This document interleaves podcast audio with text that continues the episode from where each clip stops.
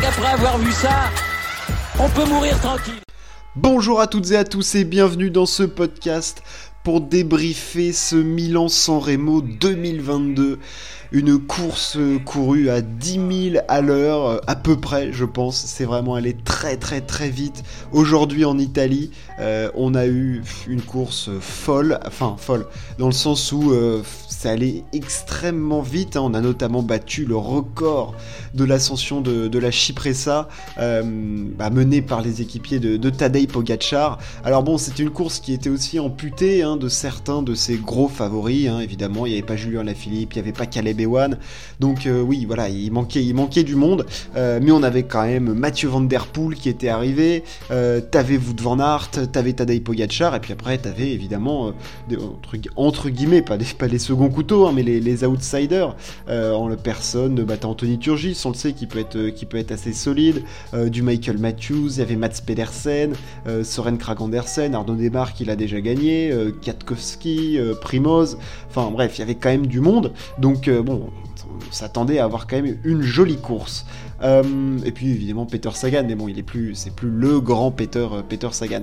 Cette course a été remportée par Matej Mohoric, mais quel coureur sensationnel, quelle classe Matej Mohoric. On l'avait vu sensationnel sur, euh, c'était sur le Tour de France l'année dernière qu'il avait été énorme, en gagnant des épreuves de fou, enfin des étapes de fou, à faire des, des, étapes de plus de 250 bornes. Enfin, je veux dire, il était complètement malade. Le meilleur descendeur du monde, hein, qui était notamment reconnu avec sa position caractéristique, hein, où il se mettait sur le cadre du vélo, une position qui a été interdite depuis. Matej Mohoric a maté tout le monde. Il a été sensationnel, fabuleux. Honnêtement, c'est incroyable ce qu'il a fait. Euh, d'arriver comme ça à passer le Poggio après les attaques de Pogachar, euh, de Soren Kragandarsen, euh, de Primoz Roglic. Il a passé le Poggio avec les favoris et après, il a fait parler ses qualités de meilleur descendeur du monde. Il a fait une descente de grand, grand malade, une descente de très grande classe, mais une descente marquée par le, le risque, quoi. Il a pris des risques fous. C'est complètement ahurissant ce qu'il a fait dans cette descente. On l'a vu, il était à la limite plusieurs fois, il a failli tomber même.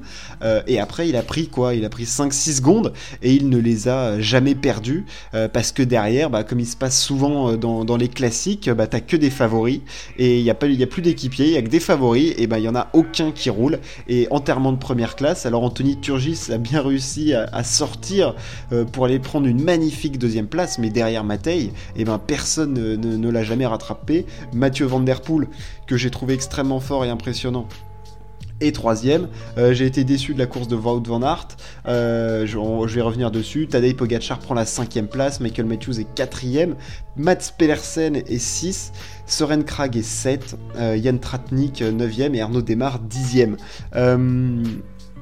Que dire de cette course de Matej Moric Déjà bravo à lui parce que franchement il m'a scié et je l'ai trouvé fantastique. Je savais que c'était un coureur de grande classe, qu'il était capable de, grands numéros et tout. Il était dans la shortlist des, des outsiders potentiels, mais là il a été sensationnellement fort, fort et, couillu et burné parce que faire cette descente, mais putain, mais faut être un grand taré quand même. Enfin, je veux dire, le mec lance son vélo à plus de 60 km/h dans des virages. Putain, mais il était en dérive. Enfin, c'est impressionnant la descente de Matej Moric. À regarder tous les jours. Elle est fantastique, on le voit. Il, s'engage dans les virages à fond. Enfin, c'est un grand malade. Et puis après, sur le plat, bah, il a réussi. Euh, la Via Roma, il l'a déboulé tout seul, en tête. Et il a maté les favoris. Euh, il a maté les favoris, notamment bah, Tadej Pogacar et Wout van Aert, qui étaient les deux favoris.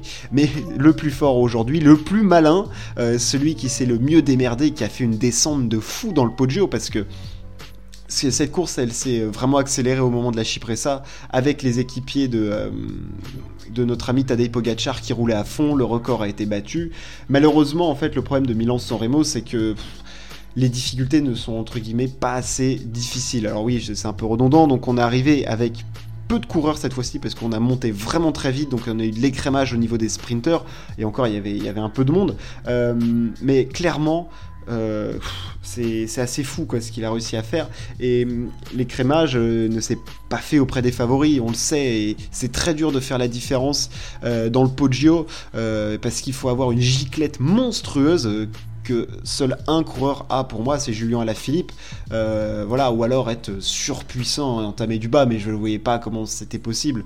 Et attaquer dans la Chypressa, c'est un truc de, ça n'existe pas.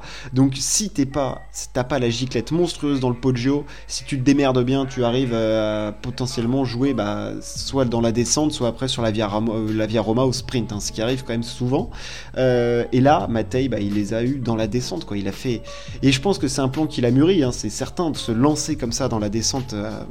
À toute Berzin, quel grand malade. Euh, je vais parler un petit peu de Tadej Pogacar. Il a tenté, on, s'y attendait. Euh, dans le Poggio, il a tenté à quatre reprises, alors des attaques plus ou moins franches, plus ou moins tranchantes, plus ou moins puissantes. Ce qui lui a manqué, c'est le punch, quoi, parce qu'on le voit, les attaques, elles sont puissantes, ça fait mal, mais il manquait le démarrage. Euh, explosif quoi. L'explosivité malheureusement c'est ça fait pas partie de il a tellement de qualité ce coureur mais on peut dire que c'est pas voilà l'explosivité c'est pas sa capacité première quoi. Enfin je veux dire c'est pas c'est pas là-dessus que tu as des Pogacar c'est tu dis pas c'est un coureur explosif. Euh, il a tenté, il a tenté quatre fois au moins il a eu le mérite de vraiment tenter hein, à l'image d'un Wout van Aert qui lui n'a rien tenté. Euh, il a tenté, c'est pas passé, et après, bah, c'est lui aussi qui a été. Euh, c'est pas lui qui est fautif, hein, mais voilà, c'était lui qui était derrière Mohoric au moment où le mec se lance dans sa descente, et il a clairement, bah, l'autre a pris plus de risques, et Pogacar savait que il maîtrisait moins bien que que, Matej.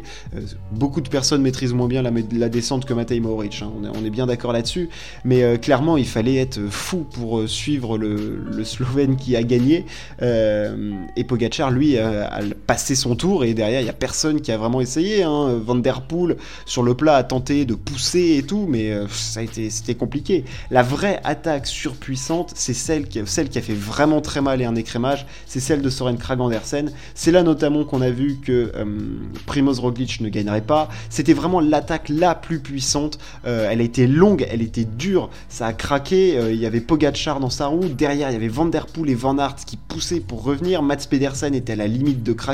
Anthony Turgis c'était bien, Matej Mohoric n'était pas dans les premières positions à ce moment-là, et je pense qu'une partie de la course s'est jouée là, dans l'attaque de Soren Krag Andersen, qui était l'attaque la plus puissante, impressionnante attaque du, coureur, euh, c'était vraiment... Euh, impressionnant cette attaque, euh, d'une puissance rare. Il y a très peu de coureurs qui ont réussi à la suivre. On a vu Van Der Poel et Van Aert étaient vraiment à l'arrache. Et, et, à ce moment-là, après, il y a eu un petit regroupement laissé, il y a eu un petit temps où c'est redescendu et ça a permis aux autres de revenir derrière, de reprendre un souffle et à Matej Moric de se lancer dans sa descente. Mais la clé de la course pour moi, il est là parce que si c'était entendu en petits groupes au moment où, euh, où il y a eu cette attaque, on aurait eu certainement un vainqueur différent parce qu'il y aurait eu un petit écart avec Matej Moric et au sprint, je pense pas que le Slovène se serait imposé. Mais euh, clairement à ce moment-là, voilà, il y a eu une petite, euh, voilà, la stratégie, bah, ça aurait été peut-être de, continuer. Mais bon, c'est beaucoup plus facile à dire quand t'es, t'as pas fait 6h30 de vélo avant euh, et que, t'es posé ton cul sur un canapé. Mais ouais, clairement la course, en tout cas a posteriori, elle, s'est jouée à ce moment-là. Mathieu Van Der Poel, je l'ai trouvé fantastique, très fort, très très fort. Le mec, il a le dos, il avait le dos en vrac il n'était pas, c'était pas censé être sa course de reprise, et il est là à faire troisième de Milan sans Remo. Euh, c'est vraiment un coureur exceptionnel. Et puis, il a tenté d'attaquer, il était devant, euh, il a fait avec les moyens du bord, et ses, moyens sont déjà excellentissimes au coureur néerlandais. Je l'attends très, avec grande impatience sur les Flandriennes. Euh, vraiment, vraiment, j'aime beaucoup ce coureur. celui qui m'a plus déçu, c'est Wout van Aert. bah, il, a un peu couru à contre-emploi. D'habitude, dans le Poggio, il passait plutôt quand même à l'attaque. Il était dans les premières positions. Là, il a fait que suivre. Euh, ouais, petite déception sur, euh, Van Aert. Je l'attendais, peut-être que je le voyais trop fort. Hein. Peut-être qu'il était très fort, mais euh, parce qu'il est quand même avec les favoris. Hein. Mais ouais, je pensais qu'il placerait une attaque. Alors il n'en avait peut-être pas les moyens. Puis en même temps, t'avais pas trop le temps, puisque Pogachar, il a quasiment attaqué au pied du Poggio. Puis il y en a eu une autre, une deuxième, une troisième. Il y a eu Roglic qui en a mis une. Après, il y a eu celle de Krag Andersen. Donc il a peut-être pas fait le démarrage qu'il voulait. Mais de toute façon, je pense que le niveau était tellement haut et le Poggio pas assez dur qu'il y aurait les coureurs qu'on avait là n'avaient pas la capacité, je pense, de vraiment faire une différence dans le Poggio. Euh, il serait quand même arrivé en paquet, quoi. Enfin, je veux dire, ceux qu'on a, les, les, premiers, les 8 premiers qui terminent euh, tous à 2 secondes de Mohoric, euh, on les aurait eu quoi qu'il arrive. Enfin, je veux dire, je, je, vois pas un qui fasse une différence de plus que l'autre, quoi. Je, je, voyais pas un Pedersen lâcher tout le monde, je voyais pas un, un Mohoric lâcher tout le monde, je voyais pas un Pogachar, il a essayé, on a vu, il a pas réussi à les lâcher parce que le Poggio est pas assez dur. Donc euh, voilà, on les aurait quand même eu en, groupe.